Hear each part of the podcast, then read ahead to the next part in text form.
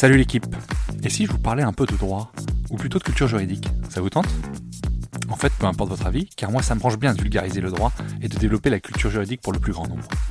À la croisée des chemins entre références historiques, applications pratiques et notions théoriques, je vous propose de m'accompagner afin d'essayer de simplifier la compréhension de nos notions juridiques avec, si possible, un ton léger et un peu d'humour.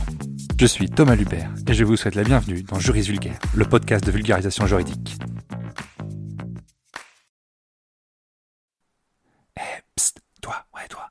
Tu veux me donner un petit coup de pouce, donne une note et un avis sur le podcast. Ça aide au référencement et surtout ça me fait très plaisir. Allez, bonne écoute. Nous venons de fêter les 65 ans de la Constitution du 4 octobre 1958. La Constitution, c'est la pierre angulaire de notre 5ème République. Cette Constitution a façonné la France contemporaine de manière significative et je vous propose dans cet épisode de revenir un petit peu plus en détail sur ce qu'est notre Constitution. Pour comprendre l'importance qu'a cette Constitution et les modalités qu'elle renferme, il faut se replonger dans le contexte historique de sa création, de sa rédaction. En 1958, la France est en pleine guerre d'Algérie et elle est marquée par une grande instabilité politique et militaire. Cette crise, elle atteint son sommet avec le coup d'État du 13 mai 1958, qu'on appelle également putsch d'Alger, où euh, le département de l'Algérie essaye de faire sécession avec la 4ème République. Je vous passe globalement les détails, mais ces événements ont conduit au retour au pouvoir du général de Gaulle, qui a été investi comme président du Conseil, donc là on est encore sous la 4ème République, par le Parlement le 1er juin 1958. Cependant, ce retour au pouvoir, il est évidemment accompagné de certaines conditions. Vous connaissez un peu le, euh, le, mantra du général de Gaulle. Il a accepté de reprendre les rênes du pays à condition de pouvoir gouverner par ordonnance pendant six mois et de pouvoir modifier la Constitution. Le Parlement, a accepté ces conditions, ce qui a conduit à l'adoption de la loi constitutionnelle du 3 juin 1958, deux jours après son entrée en fonction. Cette loi a établi, a posé les conditions fondamentales que l'on attendait dans la nouvelle Constitution. On peut citer notamment le suffrage universel comme seule source de pouvoir, la séparation effective des pouvoirs exécutifs et législatifs, la responsabilité du gouvernement devant le Parlement, représentant la nation, mais également l'indépendance du pouvoir judiciaire et la nécessité d'organiser les relations de la France avec ses colonies, et notamment l'Algérie en pleine crise à cet instant. Cela conduit à la soumission de la révision constitutionnelle à un référendum, c'est-à-dire que pour entrer en vigueur, cette constitution devra être approuvée par le peuple via un référendum. C'est dès le 4 juin, donc le lendemain de la loi constitutionnelle, que le général de Gaulle a mis en place un comité informel pour rédiger une première ébauche de constitution. Cette rédaction informelle a débuté en juillet, sous l'influence du Conseil d'État, avec la participation de deux comités, le comité d'experts et un comité interministériel. Si l'on connecte beaucoup la Constitution de 58 au général de Gaulle, il ne faut pas non plus oublier de mentionner Michel Debré, qui était très très impliqué dans ce processus de nouvelle constitution. Dès lors, il y a eu trois grandes étapes dans l'élaboration de la constitution de 58. On a eu dans un premier temps l'élaboration d'un avant-projet basé sur les propositions qui tournaient depuis 1920 en France et qui visaient à renforcer le pouvoir exécutif par rapport au pouvoir législatif. Par la suite, un comité consultatif formé par le Parlement a proposé quelques modifications dans le texte, mais sans altérer l'idée générale de ce dernier. Enfin, le texte a été examiné au Conseil d'État à partir du 15 août 1958. Le résultat final de ces étapes a été soumis au référendum en date du 28 septembre 1958. C'est à cette date que la Constitution a été massivement approuvée par les Français puisque 79,25% des votants ont voté pour en faveur de la Constitution. Cette dernière, elle a donc été promulguée, comme je vous l'ai indiqué, le 4 octobre 1958 par René Coty. Que peut-on retenir 65 ans plus tard de cette Constitution? Eh bien, on peut le dire nettement, c'est que malgré 24 révisions au fil des ans, elle est l'une des constitutions les plus stables de la France. Je ne vous parle pas de l'époque entre la Révolution et le début des années 1900 où c'était la pagaille au niveau constitutionnel en France, il faut quand même remarquer que notre constitution, elle est un gage de stabilité.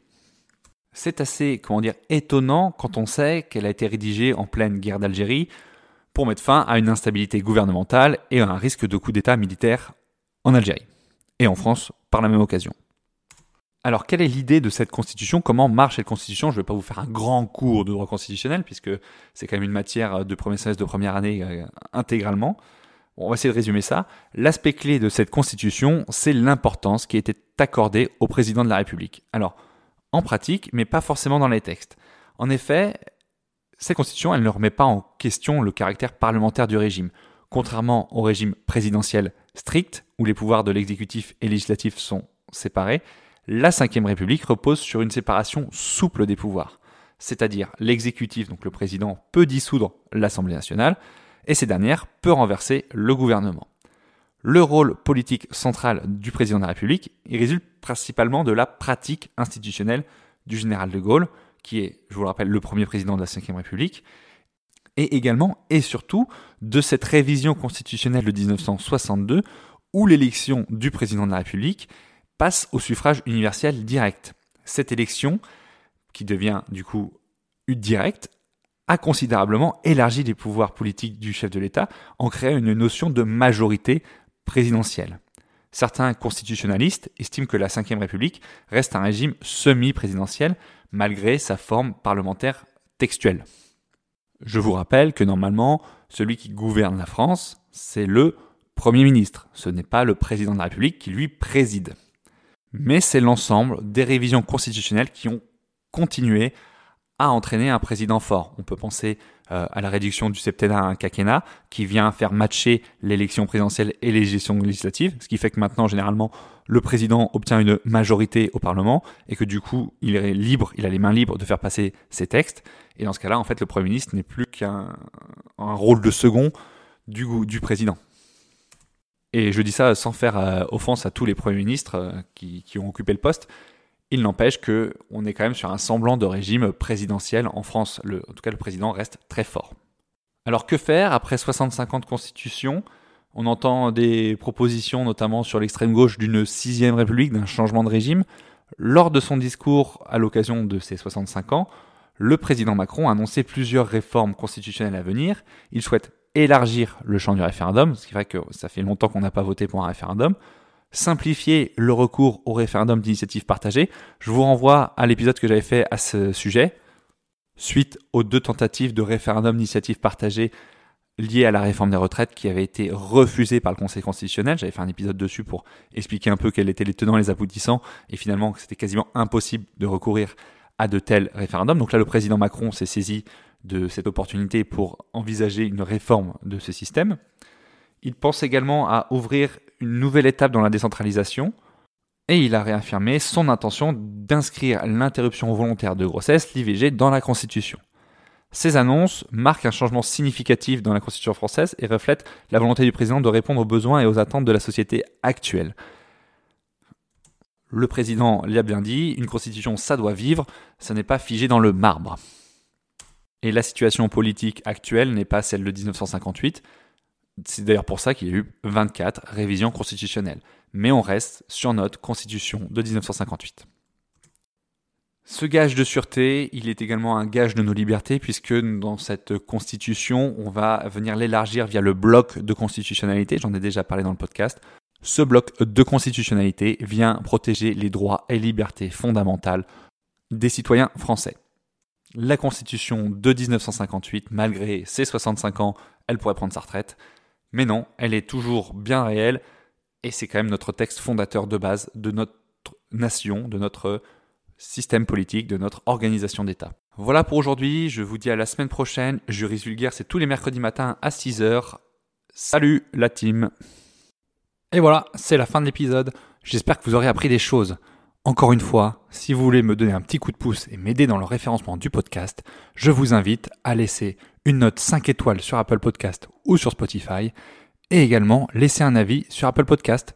Déjà, ça me fait vachement plaisir et en plus, ça convainc d'autres personnes d'écouter. Alors, merci d'avance. À plus la team.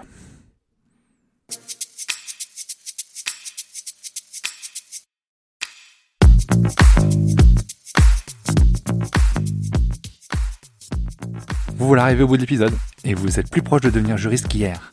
Merci d'avoir écouté jusqu'au bout. Si vous avez des questions, des remarques ou si vous souhaitez échanger, n'hésitez pas à me contacter sur LinkedIn ou par mail. Tout est dans la description. Encore une fois, je compte sur vous pour laisser un avis et une note si vous avez apprécié le contenu. Merci d'avance. Juridiquement vôtre. Thomas.